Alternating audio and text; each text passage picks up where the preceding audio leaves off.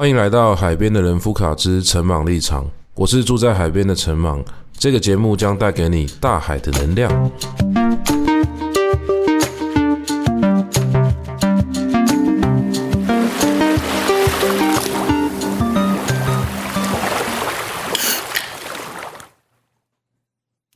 Hello，各位好，我们今天呢来回应一位听众的点播。哦，其实我们这个 podcast 节目比较少会接到这样子的一个许愿啊。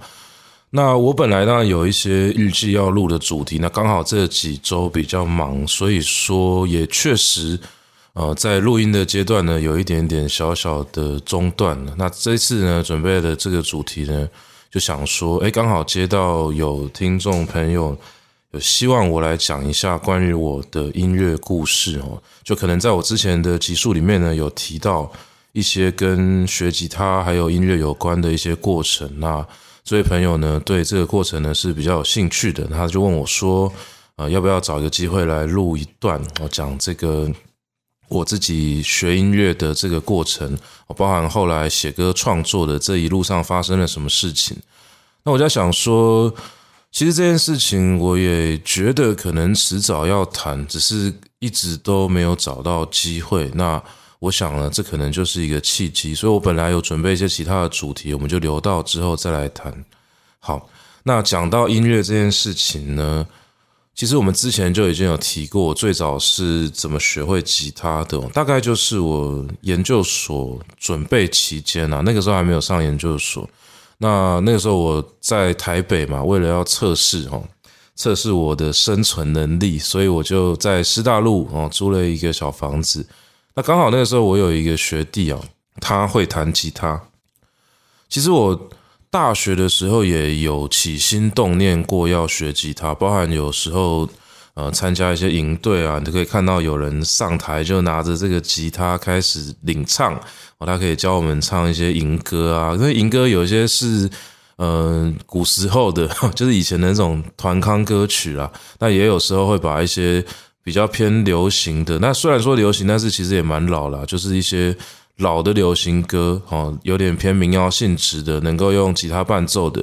就放在这种大学的营队里面作为一个营歌嘛，所以那个时候我看到有一些学长姐啊，包含我们同届也有同学，那个时候为了要在营队的时候表演，他们就苦练吉他，然后最后他们也上台能够带大家弹领唱，我就觉得其实也蛮吸引人的。那我自己呢也很想要有这样子的一个技能，所以我那时候就找了会弹吉他的，好像学长和还有还有学弟。我就教我怎么弹，那结果啊，因为我也没有下苦功嘛，可能就我觉得缘分还没有到啦，所以大学的时候大概就会弹一些非常简单的和弦，真的是简单到有点搞笑了，可能两根手指头、一根手指头，类似这种非常简单的变化，那就可以唱一些很简单的歌。那这这件事情当然没有延续下去了，所以一直到。嗯，延毕的那一年，我在师大路租房子，才真的下定决心找找一个学弟说，哎，陪我去买吉他，然后就买了一把三千多块的一把非常普通的民谣吉他，我到现在还留着，我有时候还会弹它。那那把吉他呢，就陪我走过很长的一段时间。我我之前有讲过嘛，就是那个时候我爸帮我装了一个超级慢的电脑，所以为了要等电脑开机。我就不时的把吉他拿出来弹，就弹着弹着弹着，电脑就变得更慢，但吉他也就这样学会了。那其实很有趣哦。我在那个时候学吉他的时候啊，我就已经自己写歌了。虽然说那时候写的歌完全没有留下来，但我就不知道为什么，突然发现那些和弦弹起来之后，我好像可以把一些流行歌或者说我喜欢的歌的和弦进行。哦，给直接 copy 就复制过来，复制过来之后，我就可以顺着它的和弦去唱出一些声音。那我自己再去写一些歌词。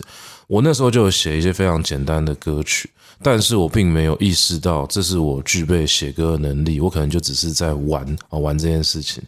那我前面有讲说，就是大学的时候其实就很想要学吉他，可是我觉得缘分没有到，这个事情就是不会发生了。那那个时候我把吉他学起来之后。我在某一次跟朋友的聚会里面，我这朋友是以前高中的同学，他们就约去好像安和路的某一间酒吧吧。那时候就遇到一个很久没有见到的高中同学哦，那他就是我们好好多集以前有讲过的，后来我很好的一个朋友叫做扫骂，那个他是台东的阿美族的原住民，那他在台北有非常多有趣的故事啊，我们以前住在一起呢，一起玩很多东西。那那个时候是我毕业之后，算是。隔了很长一段时间之后，又见到他。那见到他之后啊，我就很兴奋的跟他讲说：“哎，我现在在学吉他，而且我在听一些民谣。我那个时候汪峰还很红哦，不知道大家有没有看过那个《中国好声音》？可能。”那个时候比较流行看中国的选秀节目，那那时候《中国好声音》里面就有一个评审老师叫做汪峰啊，他是中国摇滚乐界蛮重要的一个音乐人。当然，他本人是有一些争议啊，我们这边就不谈了。反正那个时候，因为汪峰的曲风跟他的唱腔跟台湾习惯的主流市场是很不一样的，所以。我是有被这样子的一个方式吸引哦，当然现在就没有很爱，不过这个这个其次啊。那那时候我就跟小茂讲说，哎，我最近最近都有在练习吉他，然后他就跟我讲说，那你有没有听汪峰？我就说有啊，然后我们就很高兴的开始聊。那聊了一段时间之后，我就呃也不知道为什么福至心灵哦，我就问他说，那找你学吉他好不好？哦，因为他那个时候已经是一个吉他老师，他高中的时候就是。吉他社非常厉害的一个，嗯，虽然说啦，他自己跟我讲说吉他社没有主唱啊，但我们都一直觉得他是吉他社的主唱。反正他就唱歌很好听，然后吉他也弹得很好。那后来呢，他也在外面教吉他。那我那时候就，哎，不知道为什么就突然有灵感了，我就问小帽说有没有办法找他学。他说可以啊。所以那个时候我就骑着摩托车哦，大概每个礼拜可能去找他一次，哦，去他家里面学弹吉他。那他就有问我说。我想要会什么？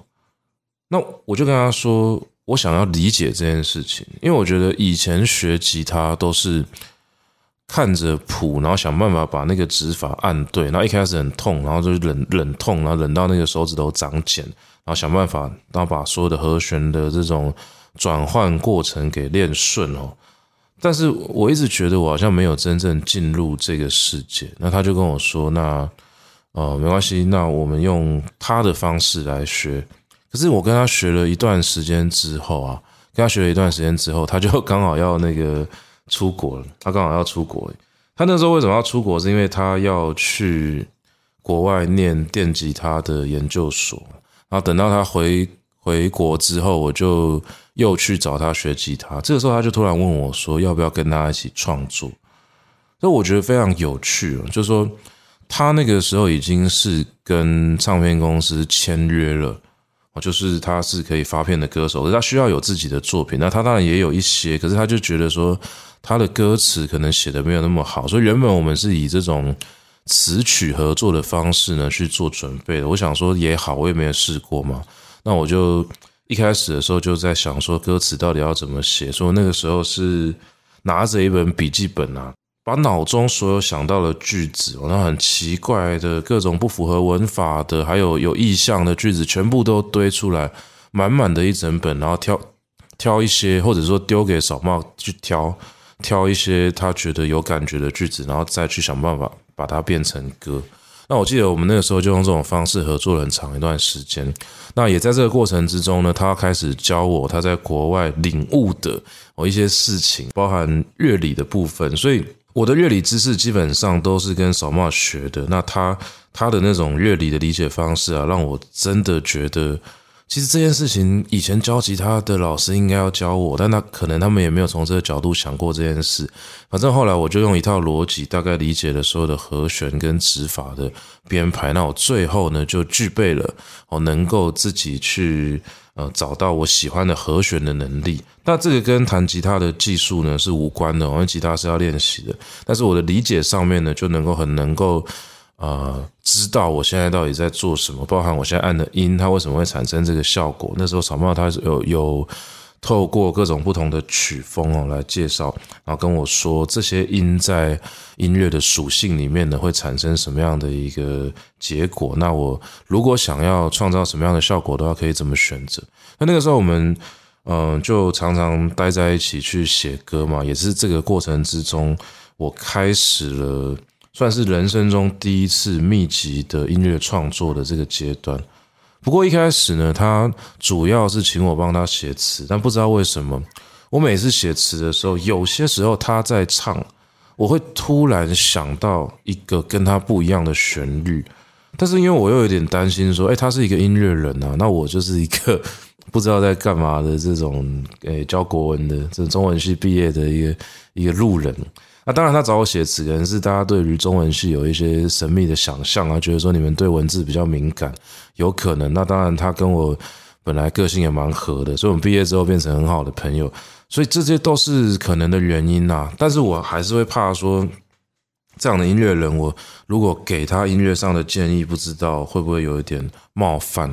那有一次我真的忍不住，我就问他说：“诶，我可不可以哦，就跟你讲说这一句话，我想到的音是什么？”他说：“当然可以啊。”哦，其实那那一点没有没有造成很大的一个麻烦。当然，其实后来在沟通的过程之中，我就感觉到了，小马对于旋律的敏锐度还是比我强非常多。只是有些时候，你有多一个人去想象那个旋律的变化，就是有其他可能性。那那个时候呢，我们就一起创作了一些歌曲呢，包含包含到后期我在办表演的时候也蛮常唱的一首，早期叫做《海浪》啊。他他后来我们还是给他正名哦，叫做《鬼闹鬼闹》。这是我们等下再来再来讲这首歌的故事。那这些歌曲呢，就是那个时期呢，跟他一起合作出来的。那也因为这样子一个过程，我发现说，哎，其实帮他写词是一回事，因为他拿到我的词之后，会回去不断的去想旋律，去加工。那我自己可不可以来做一点我自己的歌的创作？那刚好那个时候，我有另外一个学长呢，也他也是一个在做音乐的人，可是那个时候他可能还在摸索的阶段，所以我常常去他家。呃，去喝酒啊，聊天啊，然后问他一些录音的细节，还有还有一些就是做音乐上面的想法。那那时候跟他聊天的过程之中，他有一次去他家呢，我就把我最近在弹吉他的时候找到一个我觉得很酷的和弦进行跟他讲，其实也是一个很简单的和弦进行。那他就给了我其他和弦上的灵感，那最后我就编出了一个小小的和弦变化，然后啊，我就把。那个时候，我心里面想的一个画面，给写成一首歌。这首歌叫做《江陵北一号》。如果大家，诶，我不太确定，但有可能我有放到 YouTube 上面。虽然我的 YouTube 频道没有在经营，但我所有的音乐作品都放在那个频道上。那录音品质呢，都是非常粗糙的，可能只是用一个简单的录音笔录的，因为那是我非常早期的一个。一个就是想法啦，可能觉得说有一天录一录之后，会不会有唱片公司的这种星探的发现？哦，这个人很有天分，然后幻想，然后就把它放上去。要放放久了之后变习惯，所以说后来呃，有些作品只要有录音档，我就会丢到上面去。那这首歌呢，叫做《江陵北一号》。其实江陵北在中国广州，中国广州，那是我有一次去广州旅行的时候写的哦。不过。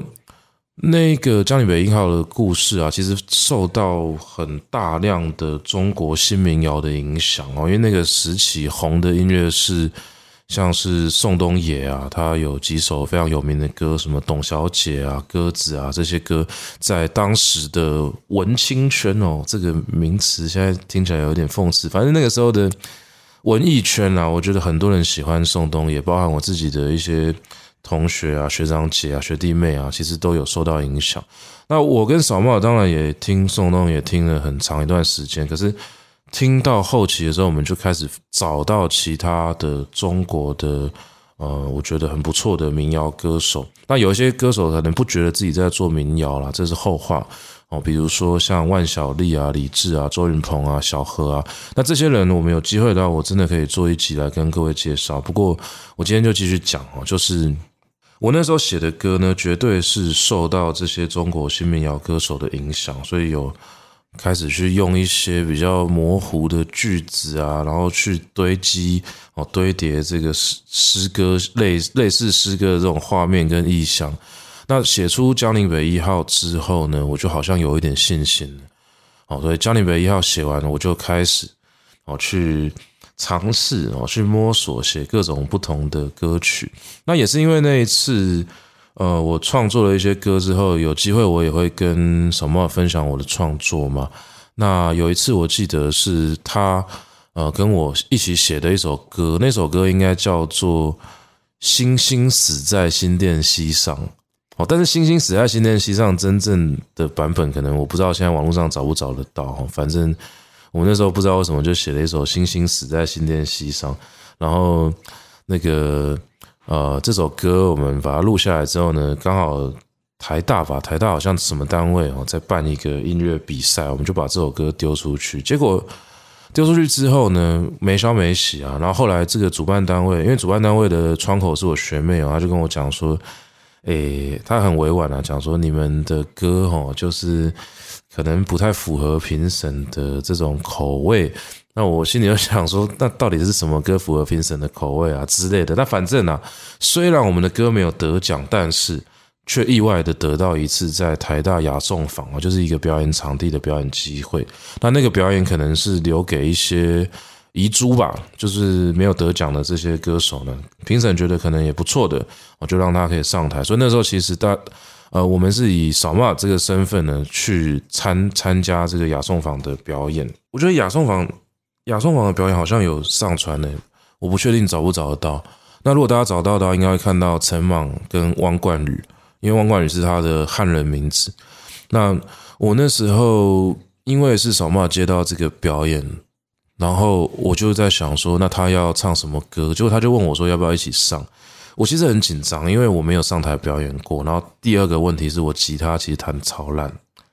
但是他就跟我说没关系啊，我可以上去唱我自己的歌，因为反正他歌也没有那么多，反而我的歌还比较多，所以那个时候我就跟扫码一起接了这个表演，然后我就挑了一些我的创作里面我认为比较能够上台面的歌。那也是那一次开始，我才意识到有一些歌我写到一半其实是没办法拿去表演的，所以我就对于歌曲的完整性呢比较有一些。简单的认知跟理解吧。好，那那次表演，我记得选了蛮多歌曲的啦，还有我们也 cover 了一些我们喜欢的歌。那那次表演的经验呢，我觉得我就是很表表现得很很怯场，就是当然台下的给我们的回馈是还不错啦，但是我我是觉得说我后期表演的时候真的放得比较松啊，那也没办法，因为那时候我跟扫码一起表演的压力真的很大，因为他吉他弹得非常好，那我。我吉他我只能弹很简单的和弦，而且每次我弹到一半，他就说你那个节奏跑掉了，你弹错了，你你怎么样？那我最后只能跟着他弹，跟着他弹。那有些时候他他就觉得说算了，我干脆不要弹。那我还帮他打那个，那时候我们还带一个那种金杯鼓上去，那可能他他爸好像在什么地方的市场买的那个金杯鼓啊，光是叫我打那个咚哒咚。他他都觉得我打了没有感觉，那我心里想说废话，我没学过那个鼓，但是 不管怎么样啦，就是第一次就这样子跌跌撞撞就上台。那第一次上台之后呢，后来我们就呃有一就有二嘛，所以扫码只要接到其他表演，然后我们就有机会就会去。那虽虽然说这个呃表演的机会也真的没有很多啦，但是因为慢慢的有机会可以上台，我就开始去呃从另外一个角度去想事情。我一直记得在台大雅松坊那场表演呢、我我看着台上的那个麦克风哦，SN 五八，就是那个麦克风的型号，我看着它，我就突然觉得很安心。虽然我事后看我的表演，跟我在台上的一些一些反应，我觉得我是怯场的，可是我不知道为什么我在台上的时候看着那个麦克风，我觉得这里好像就是我的家的感觉。我觉得。只要上台拿起麦克风，然后跟其他人好好的聊我的音乐故事，它是一个很呃很能够叠合我生命的一些原动力的一个一个一个事情。那在这个过程之中，我好像觉得我应该要把音乐当成是人生的志向。其实我以前没有想过这件事情。我小学的时候音乐音乐课都只差没有被当而已，因为小时候要学一些很奇怪的乐理，然后要吹那种很难听的。高音直笛、中音直笛，我我觉得莫名其妙。那我我就喜欢唱歌嘛，可是唱歌在一个变声期的男生来说，又是有点困难的事情。所以其实音乐老师他还是比较喜欢那种比较干净的声音。那我声音也是比较比较脏嘛，所以说这些过程都没有让我觉得我有一天会朝着音乐这条路前进啊。那直到在台大雅颂坊那一次表演之后，我就觉得说，诶，这会不会是我？真正想做的事情。那后来啊，我就开始到呃各个地方去找灵感。其实这也是我偶然间发现的，因为有些时候我会觉得我待在家里面写歌写不出什么好东西。我那时候我写歌的模式很有可能就是，比如说小茂在旁边弹他电吉他，那我在旁边就是写词。那写一写之后，等到有旋律的时候，就把那个旋律给写下来，然后试着用吉他去配配看。但是其实很多时候写出来的东西呢，都只有破碎的片段，不太能够用。那我真正比较完整的歌啊，很多时候是我在旅行回来之后，那个旅行也不是什么伟大旅行，就有时候可能只是去个台东还是哪里，回来之后就有丰沛的灵感。那那个灵感呢，就会直接主导我在我坐下来拿起吉他或者不拿吉他，直接把歌给写下来。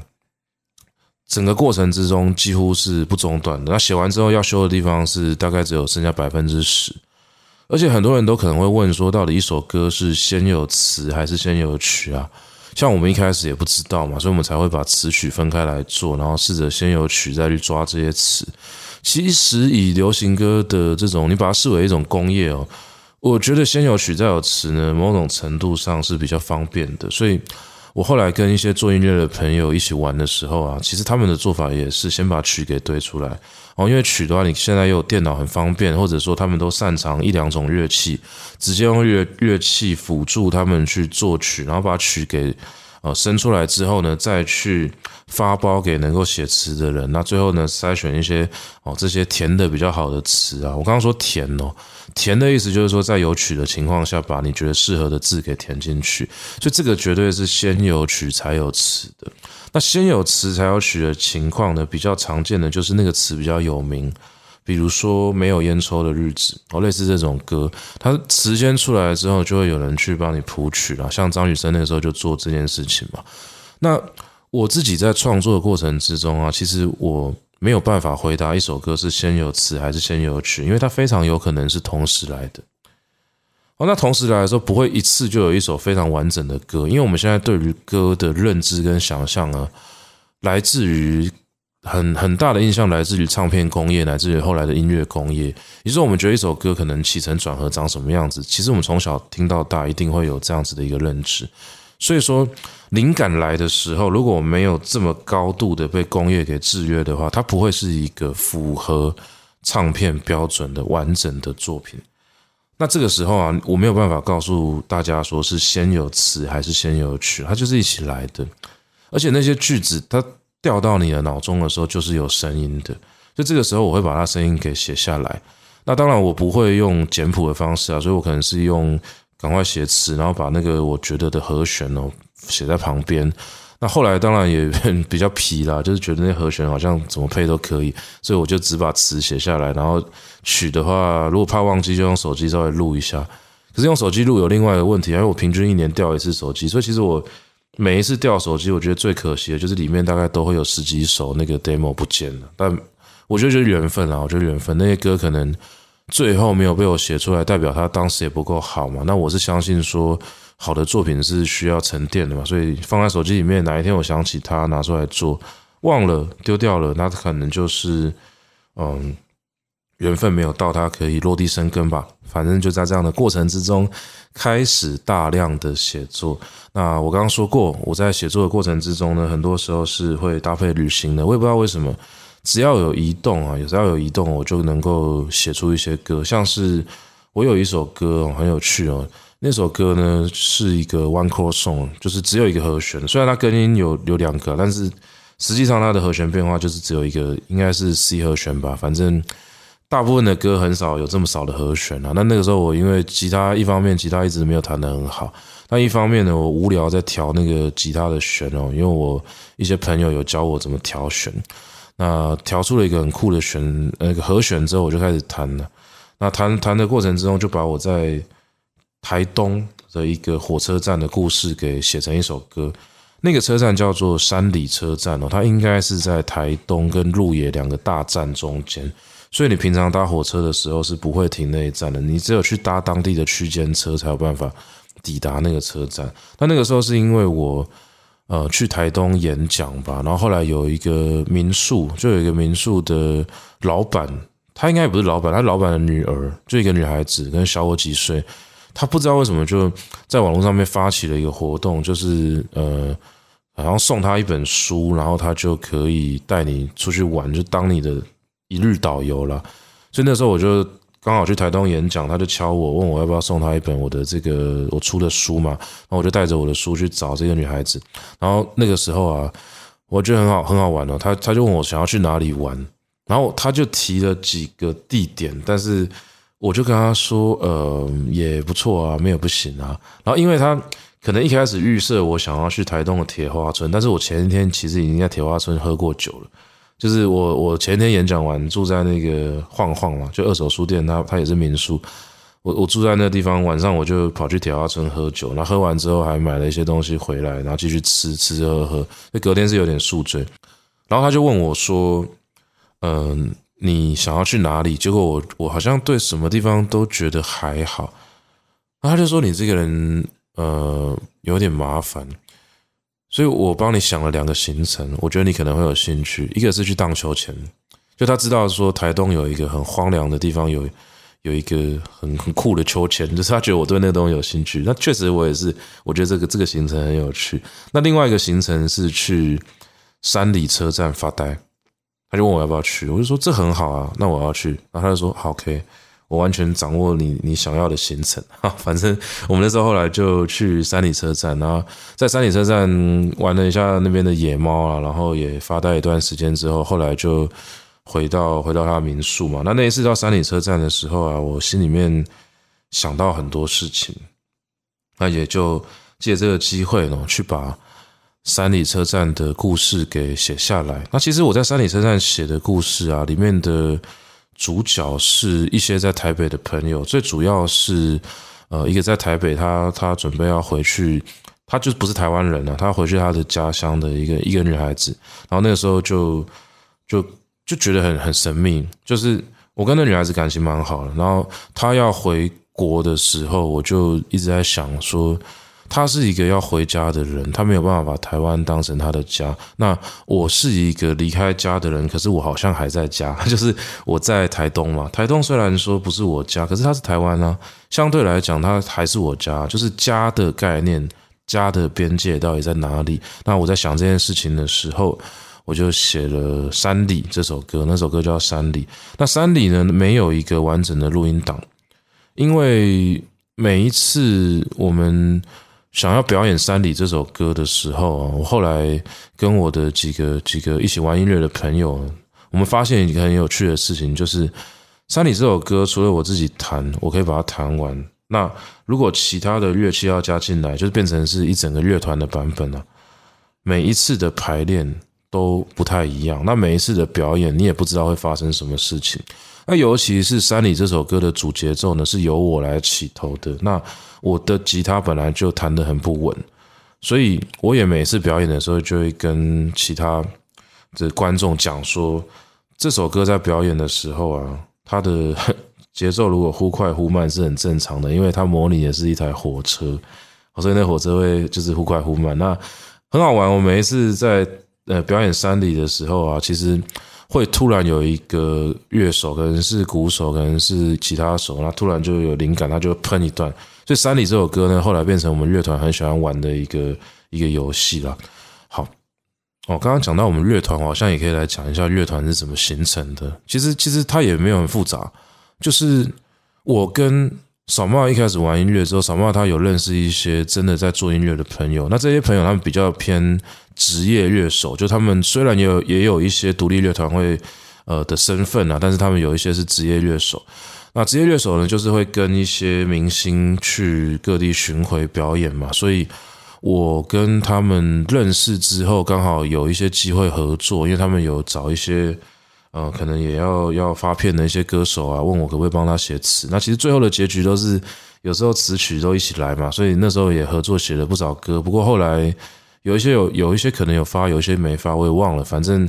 我有一些有一些有一些创作是匿名的啦。那总而言之，呃，那个过程中就跟他们变得比较熟。那比较熟之后啊，我们就开始在想有没有机会可以一起演出嘛。那我记得那个时候的演出其实也蛮随性的。我记得有一次是小帽接到一个在基隆的音乐节，然后那在基隆音乐节是一整天，然后我们就四个人哦，贝斯手、吉他手，我跟小帽四个人就开两台车就杀到基隆，中途还迷路了。就我们到的时候发现说，那个场地非常的好玩，它就在海边，然后搭了一个野台。但是呢，有一个很大的问题是没什么人来，因为我们那时间是下午，超爆热。然后他现场的器材甚至有一些还没送到，所以他们那时候就把他所有的效果器能够叠声音的全部都把那个那个推推声音的东西都叠到满，然后最后就在那边硬是表演了好几首歌。那那时候表演的过程之中，其实也非常有趣哦，因为。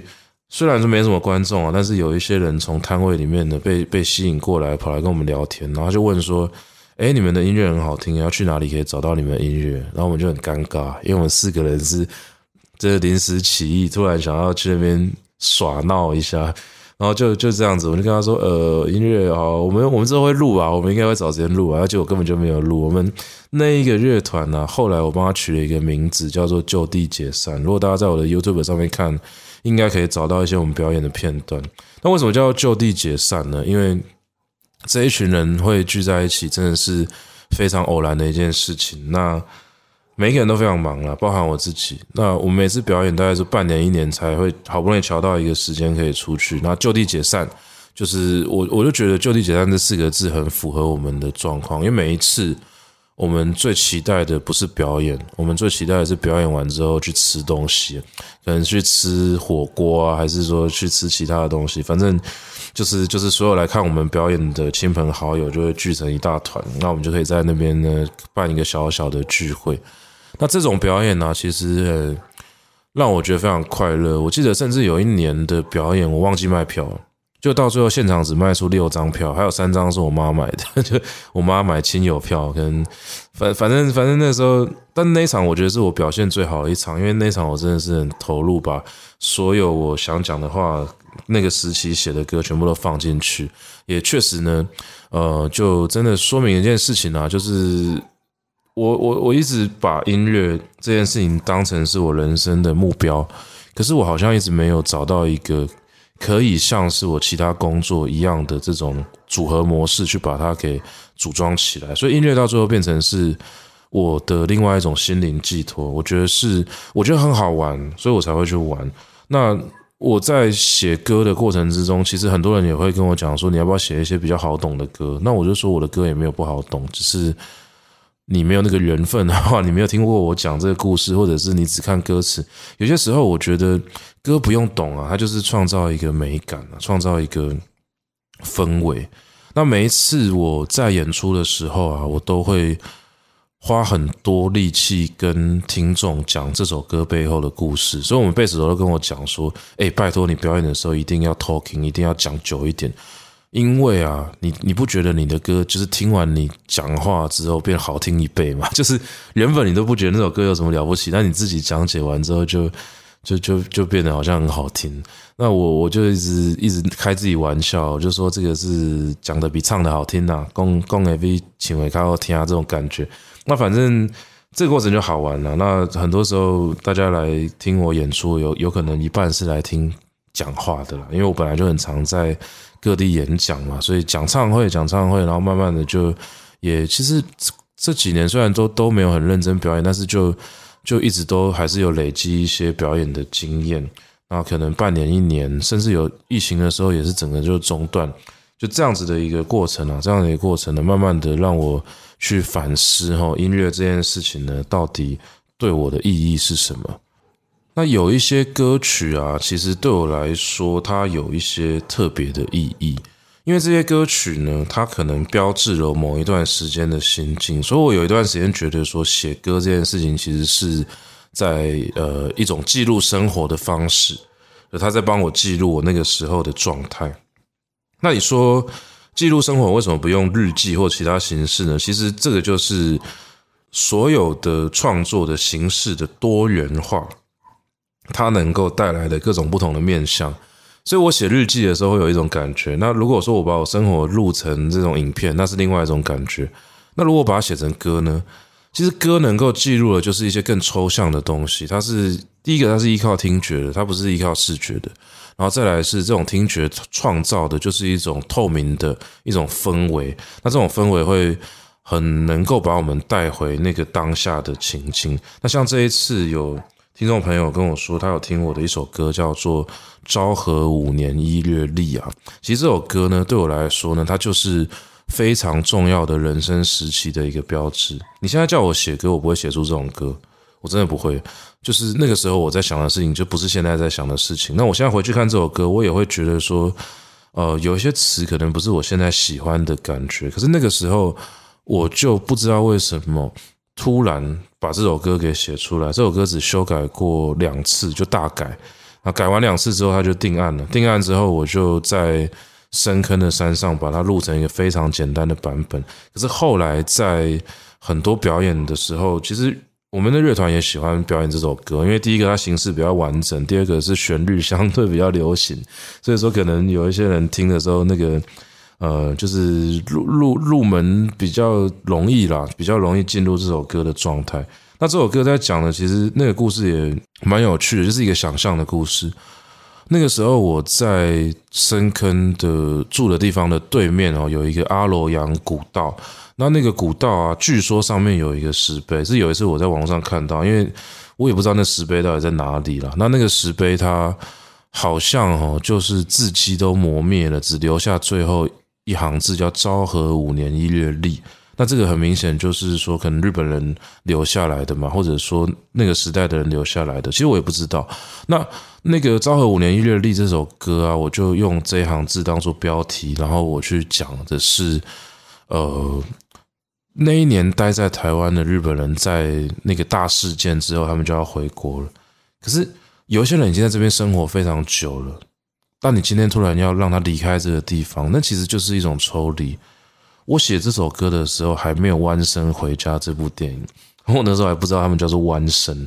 但是，哎，可能写完之后没多久就就有那个《弯身回家》。那这个这就是一个一个共识性吧。反正，嗯，昭和五年一月历在讲的事情，就是一个日本人，或者说一个一个在台湾生活很久的人呢，其实也不一定要日本啊，反正。他因为某一些原因，他必须要离开了，所以这是一首离家的歌，离家的歌。因为台湾可能是他认为的一个家，那里面讲到的都是种种关于离别的一个一个感觉。然后呢，我里面有几句歌词呢，就是在描述台湾这个地方。所以后来在某一些表演场合，如果我要讲跟土地跟台湾比较比较有关系的主题，这首歌也会变成是。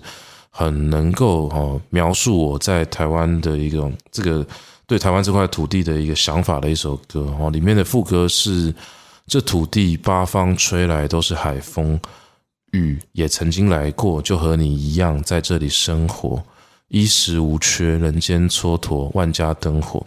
那这个八方吹来都是海风嘛，这就是我觉得一个岛屿，而且我现在还住在海边，我那时候还不知道这件事情。那。呃，就像下雨一样啊，其实台湾的雨就是这样子，一阵子来，然后来了就走了，走了之后有可能会来吧，来的也不一定是当初的那场雨嘛。反正这种就是台湾就是一个来来去去的地方。你看台湾的历史，就会觉得说这就是一个来来去去的岛。但每一个人来到这里的人，如果你不让他把自己称为家的话，很多关于故乡的故事就不会出现了。所以我觉得台湾就是一个很有包容力的地方，来来去去，但是你随时可以。住下来，在这里生活，把这里当成自己的家。那最后面的，呃，衣食无缺，人间蹉跎，这个是我当时的一个梦想，就是衣食无缺嘛。衣食无缺就是你一辈子不愁吃穿。那人间蹉跎指的是，其实我觉得蹉跎不是坏事啊，就是好好的把时间浪费在这种吃穿啊、生活啊。那为什么那时候会呃写这首歌？尤其是这句歌词呢？其实因为那时候我有一个非常好的朋友，他。他被宣告癌症末期啊！那时候我我我就突然觉得说，对，人生追求的东西好像没有什么，就衣食无缺，好好的浪费时间。然后偶尔的时候，你就骑着车到山上去看看这座城市吧，万家灯火，就写了这首歌。那这个这就是这首歌大概前前后后的一个一个来龙去脉了。那反正很久没有提起这首歌了，我也。因为疫情加上后来开公司，小孩子，我其实都很久没有表演了。我最后一次表演，如果扣掉最近一次是那个在海边的卡夫卡，因为他那个地方要收掉了，哼，嗯，就是要都根啊，所以那我我的前几次有一些比较大的表演也是在卡夫卡办的，所以其实对他有一些情感。然后刚好那个时候听说巴奈老师要去那里办那个告别的演唱会，就告别卡夫卡的演唱会。然后他就问我说：“要不要去客串两首？”我就说：“好啊，那我就去客串。”那是我最后一次、最近一次在舞台上表演的。那扣除掉那一次啊，其实我最近一次表演已经两年多前了，就小孩子出生前。那那一次表演，我还唱了两首新的作品，一首叫做《长干行》。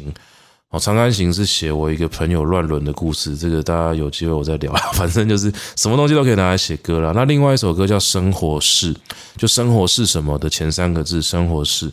那“生活是”这首歌是写给我小孩子的，那时候他还在肚子里面。那那个时候我就刚好去海边带营队的时候，我就在想说，哎。长大之后呢，我会不会有一天就带着这个小孩子去海边走走啊？那我这首歌呢，就是写给那时候的我自己，也写给即将出生的小孩。然后写，我就写那个生活是什么嘛？生活是柴刀，就砍柴的刀；生活是谎言，生活是槟榔花，生活是木麻黄。就是那时候我眼睛看到，我就跟他讲，这叫做生活。嗯，生活是请勿在此停留。哦，请勿在此停留，是我那那句歌词一直想不出来。直到有一次我到某一个小巷子里面看到那个巷子里面就写“请勿在此停留”，我就觉得，哎，这就是生活的感觉。我就写：生活是请勿在此停留，生活是走出去又回来，哦，就像旅行。那生活是听不见旅人的车轮转。哦，听不见旅人的车轮转，是我在那个海边的一个酒吧听那个老板讲，因为那个酒吧在火车经过的铁轨旁边哦，动不动就有那个轰轰轰轰过去。那我那时候我第一次去喝酒的时候就被轰到，我就跟那个老板说：“哎，你们这边很吵，有这个火车的声音，你们会不会觉得很困扰？”他说：“哎，我没有听到，哎，你刚好听到吗？”其实他他在那个环境里面已经习惯了。那我觉得那个。没有听到的感觉很美嘛，就是我就把它写成是听不见旅人的车轮转。那这首歌写给我小孩子，也写给当时的我自己。可是这首歌写完之后，我其实还有写其他的歌，但是就再也没有表演的机会。那我写完《生活是》这首歌啊，其实也正式的去面对我自己对音乐的一个困境。这个困境就是我好像已经写不出早年的那些比较浪漫的。我我我觉得民谣就是有一点浪漫的那些歌是，可能我自己喜欢啊，也蛮多人喜欢的这种歌。我后来写的歌越来越奇怪了，大家觉得听不懂，不知道在干嘛，不知所云。那我后来就发现呢，有一个很重要的问题是，我觉得歌词没有那么重要。从我开始觉得歌词没有那么重要的时候，我正式的从词的世界里面被解放，因为我以前很在意歌词。表演的时候，这些乐手朋友们，他甚至要问我说：“可不可以改歌词？”他不是要改歌词里面的字句哦，就是因为表演上的段落编排，可能前一段后一段稍微呃重复一下。有些时候，我甚至觉得说：“你这个重复意思就不对了嘛。”可是我后来才发现一件事情，就是它毕竟是一首歌啊，歌是听觉的，不是不是词的，所以我就开始觉得说，其实这些词好像是次要的。那那个时候刚好又有呃听到一些，就我我也蛮喜欢的音乐人所讲的这些概念嘛，像林生祥哦，林生祥他的生祥乐队里面就有一个很有趣的概念，那个钟永丰是帮他写词的哦，永丰老师帮他写词，可是生祥就会叫叫永丰是词手，就是就是他他不是一个。呃，独立于乐团之外的存在，它其实是音乐的一部分，因为歌词是音乐的一部分，它就跟吉他、跟贝斯、跟鼓、跟其他的乐器一样，在你表演的时候，它就是一起参与了这个过程。那我想，这个是声响乐队的其中一个精神啊，就大家都一起在这个团里面，每一个人找到各自的位置，你也不能让歌词独大嘛。那那个时候，我其实也蛮接受这样的一个概念，我就觉得歌词就不是那么重要。那也因为心里面有这个念头，歌词后来真的都随便写，我就觉得说。随便写反而有另外一种很很特别的感觉。所以我那时候刚搬完家的时候，我我也写了一首就是洗碗之歌。我真的是我我以前真的不会写这么这么通俗的歌词，但是我那时候搬家之后，整个心境就就是在这边嘛，我就写这个，呃，这个好大的厨房啊，呃，谁要去整理啊？谁要去整理啊？呃，没有人整理啊。那好好这个，呃，好好的日子啊，如梦似幻，如梦似幻，为何要洗碗？就写一个很康的歌词，但那时候那首歌我觉得蛮酷的。那反正。呃，这个过程，嗯、呃，慢慢一直到我最近，诶，几乎很神神秘哦。最近的心态上，竟然又有一点小小改变了。所以，让我们在我们节目的最后，我想跟各位分享一下我最近对音乐的一些想法。因为最近刚好，小帽他前前几年有一段时间也是跟这个歌词有点比较脱节，就是他觉得歌词没有那么重要。虽然说他更早的时候说这个。就是呃，华语歌的市场应该是一个词，华语歌应该是一种词文化了。就是他觉得我们的音乐其实没有国外的音乐做那么好，但是我们的词可能有他自己的东西。但是我我一直觉得，就是很多华语歌歌词也没有那么好，所以这一点我们可能一直没有好好的讨论过。那一直到后来，他有一段时间他不想写歌，也不想听音乐，他就想要听青蛙叫，就是就是有这个阶段。那后来变成我，我有一段时间也。不想要歌词，我想听音乐。我觉得音乐比较重要，甚至那个歌词我我听不懂它，我也觉得没关系。所以那段时间听的都是，甚至不是英文歌，就其他外文歌啊，那种各种不同的语言啊，甚至没有没有歌词的，我也觉得很好听。那就在这样子的一个嗯过程之中啦，慢慢的摸索。就我没想到最近啊，发生一个很巨大的转变，就是小帽他。有一次，就突然跟我讲说：“哎，我最近在听一个韩团，超好听的。”我心里想说：“韩团？你怎么会听韩团？你之前是在听青蛙叫的人，你感觉就是要住到山里面去。你最近竟然在听韩团？”那他就说：“没办法，因为韩国最近的音乐真的太强了，已经做到就是封顶世界。就原本应该是欧美可能是最最强的，但是韩韩国它实在很凶。那我我个人是。”没有那么喜欢韩国的音乐，或者是韩国的种种艺术作品，就是因为我可能比较喜欢日本的感觉，因为日本比较内敛，日本比较精致，比较比较小巧玲珑。那韩国是很凶，就韩国的东西，它就是永远要触动你的内心。他的音乐也是在所有的混音上面都要那种砰砰砰，就是那个那个颗粒都很饱满啊，种种的那种张力都做得很强。所以我一直不喜欢韩国音乐，但是。我没有想到小帽这个人，他突然跑去听韩团之后，就觉得那个东西很厉害。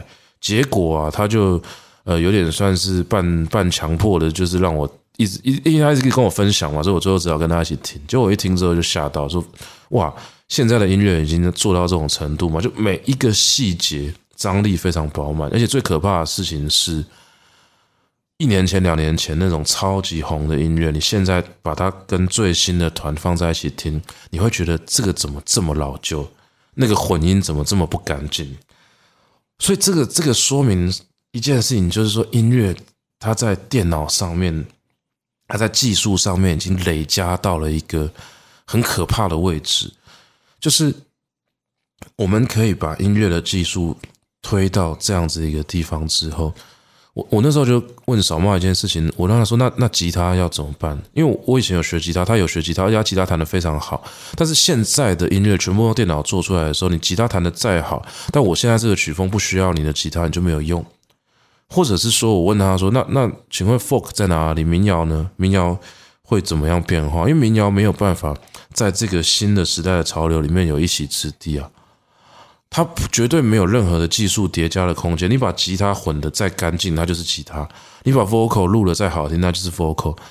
就就是这些东西叠起来的时候，就是一个很干净、很简单的东西。但是新的音乐，它有非常非常多的细节。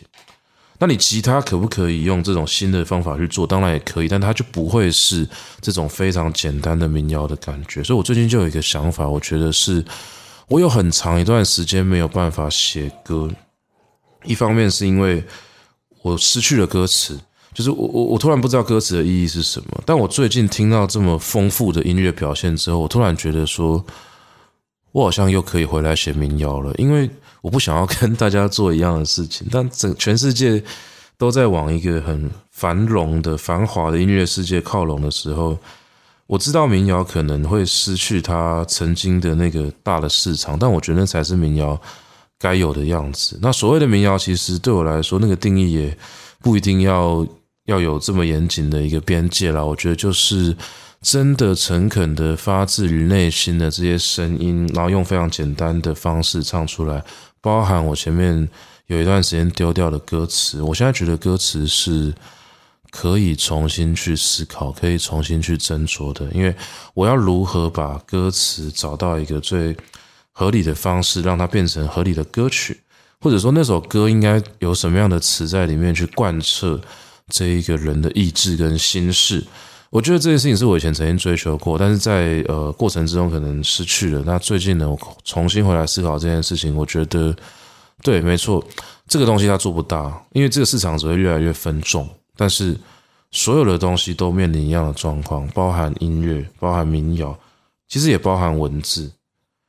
我我我们在这个影音这么发达的时代，我发现文字也会慢慢的退回文字的位置，它不再是所有讯息传递的主导霸权。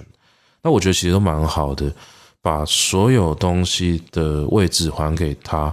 我不追求所有人都喜欢，但是我追求的是把自己的本质哦做到晶莹剔透，哦，做到没有杂质。那这样子呢，就可以在这个世界上去。世界上去遇见真正喜欢这个东西的人，那我想这种缘分才是呃，我比较想要珍惜的缘分。就是民谣啊，对我来说，我曾经想过，就是那时候我有个学妹跟我讲说，你不觉得民谣就是你我之间嘛，就两个人之间的事情嘛？你可以就是跟我一起出去就弹弹弹吉他给我听，那这就是民谣嘛？就两个人而已啊，两个人的一个对话。那我。我就觉得说，对民谣，它它被单搬上大舞台，其实是一个特殊事件了。其实，在过去的时代，就是甚至没有留声系统的时代，你一生听过几首歌？哦，白居易听那个琵琶为什么这么激动？因为他到了那个地方没有没有音乐啊。可是他在京城里面曾经有听过高级的音乐表演。对于古人来说，一生听过几首歌，这是数得出来的。可是我们有了记录歌曲的方式之后，我们一生听过的歌曲无数啊，但是我们真的有静下来听的歌好像不多。我以前在表演或者说有做过一点音乐的时候，我常常会觉得说，为什么大家都不静下来听歌？但是我现在就会觉得说，这不就是要提醒我们要更加珍惜那些愿意静下来听你唱一首歌的人吗？这种人不会多，但是也不用多。我很喜欢表演，但是我录音就真的比较还好。我也幻想过跟我的这种呃所有的乐团的朋友，我们哪一天就去台东租了一个一一包一整栋民宿啊，然后在里面录音录一整天的，这种生活都很浪漫。我我觉得有一天我真的财富自由还是怎么样，我一定要去做这件事情。那这种是玩乐。那关于音乐本身这件事情，我觉得录音是其次的，就是缘分到我可能就就有机会去录。所以我后期有很多作品是没有录音，也甚至表演的东西我也没有上传的。但是，呃，我觉得那个对我来说可能不是最重要的，因为它最重要的价值在他表演的当下就已经结束了。那如果说录起来真的是有有它的意义的话，也许就会建立在这种，就是哎，其实别人可能会。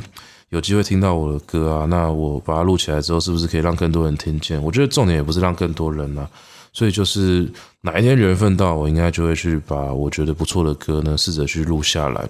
那录下来之后呢，会遇见什么样不同的听众？我觉得就随缘啊。我觉得是在我众多的兴趣里面，音乐是不带钱的啊，不带钱就对我来说就没有压力。那我也希望可以继续保留这件事情。我还没有想过。呃，要真的用商业的模式来思考这件事。那不管大家喜不喜欢民谣，或者甚至如果大家有听过我的音乐上 YouTube 去听的话，你喜欢就喜欢。那因为那个录音品质也就是普普通通啊，所以真的要能够把它当成一种正式的作品，我觉得还有一段距离。但不管怎么样哈，我觉得呃，所有的东西它应该都是一个缘分的聚散。那我最近也许身体的状态也调到一个还不错，所以。也许我最近还会再写歌，那也许会写不一样的东西。那如果有机会的话呢，也可以在呃，不管是节目上面或者其他管道呢，跟各位分享。好，那这些大概是我对于音乐的一些想法了。那如果以上的这些分享呢，对你有什么样的一个启发的话，也欢迎在我的 IG 或者说其他地方留言给我们哈。我们的 Podcast 有留言功能，那其实如果你不习惯用那个功能的话，有一些朋友是私讯到我的 IG 的，因为我现在 Podcast 主要在 IG 处理，然后然后记得就是。可以留一些五星好评给我们一些，一个人只能留一个，反正你就帮我留。然后如果可以的话，可以抖那些东西，我们可以拿去买酒。那如果你们抖内的很多的话，搞不好我就可以出唱片。好了，我随便乱讲。那感谢各位收听了，我们节目呢就到这边告一个段落了，大家拜拜。